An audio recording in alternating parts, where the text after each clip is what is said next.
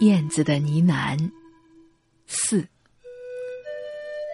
母亲最后嫁的这个人是个酒鬼。一次，母亲因为劝他不要喝酒，他居然踢了母亲一脚。要知道，那时的母亲已经有了三个月的身孕，我那瘦弱的妹妹正蜷缩在母亲的肚子里等待出世呢。事后，听母亲讲起。我说：“让他喝去，喝死算了，管他呢。”母亲悠悠的说：“嗨，他喝醉了乱来。”我突然明白了什么。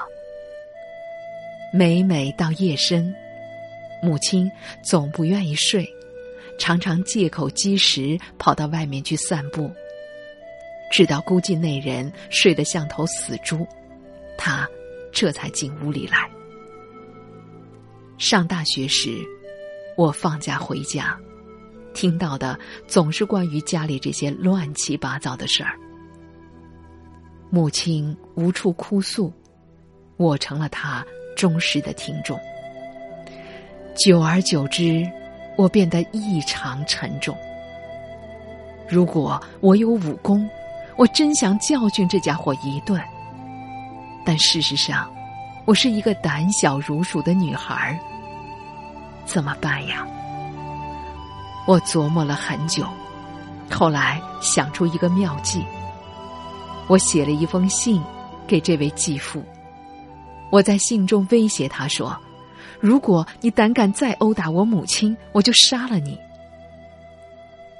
后来见到他，我就阴沉着脸，一言不发。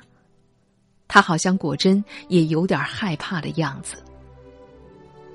妹妹出生以后，家里的经济更加拮据，母亲只好把妹妹放在外祖母家，自己出去打零工。先是在一家童装厂做服装，后来又在工地上做过小工。好不容易才谋到了一份在电影院的门前看管自行车的工作。要知道那年头，想找一份正式的工作，常常要付出极大的代价。能看自行车，已经算是相对稳定的职业了。母亲做得很认真，披星戴月，乐此不疲。她还常对我说：“这看自行车也是工作，要遵守纪律，按时上下班。”好在。收入还算可观，几年下来也慢慢的有了存款。母亲窃喜，悄悄的对我说：“等存到了五千元，就不再存了，挣下的钱供你上学用，每月啊还得给你外婆八十块的零用钱呢。”若干年后，我结婚时，丈夫问我：“你说？”咱们存多少钱，你才对我满意呀？我当时随口就说五千。这个数字正是母亲当年的理想。只可惜，他还没来得及实现这个可怜的理想，竟撒手人寰。那是寒冬的一个元旦之夜，电影散得很晚。母亲收完挂牌，骑车回家，背后开来一辆轿车，司机喝多了酒，撞了上来。母亲被撞飞到路边，不省人事。等他慢慢苏醒时，人家的车早就开走了。当时母亲活动了一下四肢，觉得似乎无甚大碍，便也骑着车回了家。哪知道，一年以后，这次车祸的危害才显露出来。母亲觉得背痛难忍，到医院住院观察的时候，左腿发软，几乎不能行走。接着，右腿也出现了同样的问题。第四天，母亲就只能躺在床上了。医生来查房时，母亲大声的喊。我是自己走到医院来看病的，你得让我走出去呀。可歇斯底里也无济于事。医生的水平有限，病情继续恶化。母亲全身麻木，一直到脖颈。当时医院都发出了病危的通知单。这个奇怪的病叫急性脊髓炎。还好，终于转危为安。接下来是漫长的住院，整整住了五个月之久。母亲丧失了大便的功能，全仰仗外祖母用手一点点的抠，而食欲出奇的好，结果肚子鼓胀起来，再加上服用了激素类的药物，脸胖得变了形。母亲开始拒绝使用镜子，她曾是一个多么爱美的女人呢，而今连她自己都厌恶自己。继父根本就不来探视，他说：“母亲看自行车挣的钱从来没拿回家去过。”那时，妹妹还只有五岁，吵着要跟母亲睡，被呵斥了出去。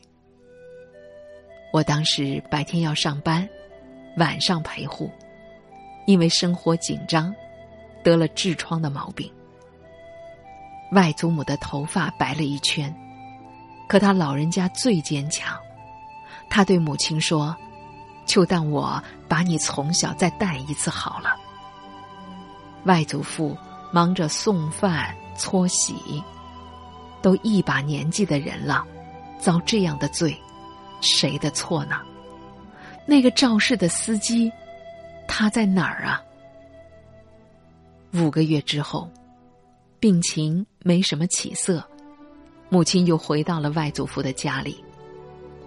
这时，家乡的陆医生托人送来一些中药，介绍了针灸的方法，找人一试，果然还挺灵。母亲慢慢可以拄着拐杖下地走路了。对生活，母亲又有了信心。她计划想抄写《红楼梦》来锻炼手指的灵活性。家里的人心情也好多了，但面临的最大问题是几乎没有什么经济来源。于是，外祖母只好又出去看自行车，而外祖父去卖冰棍儿。我的工资除了饭费，全部上缴家里，因为妹妹还要上学。实际上，没人照顾母亲，她得设法。自理生存。有一回，家里停水的时候忘了关水龙头，后来水来了，母亲听到了声音，就爬着到外面关住了水龙头。还有一次，母亲走路不慎摔倒，结果病情又发作，又住了两个月的医院。母亲最后一次发病。是在春节前。当时他浑身发麻，情绪烦躁，可又拒绝去医院。为了不让外祖母听见他的呻吟的声音，他悄悄用卫生纸堵自己的嘴，甚至尝试用剪刀剪自己的舌头。后来被强行的送到医院以后，病情急剧恶化。母亲临终的那个下午，曾不停的对外祖母说：“妈，外面怎么这么黑呀？把门打开。妈，怎么越来越黑了？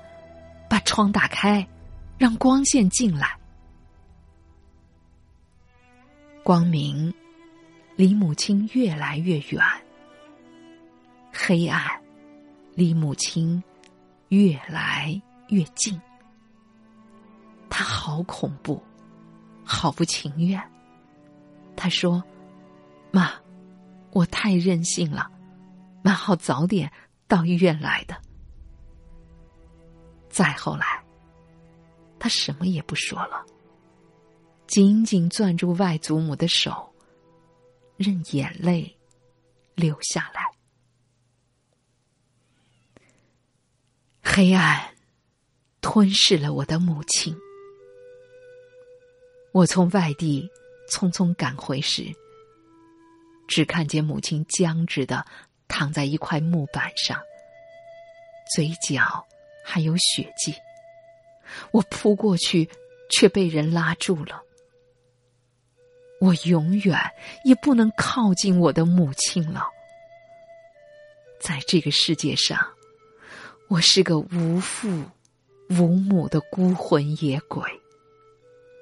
在那个世界里，我聪明能干的母亲，你过得好吗？燕子，想你啊。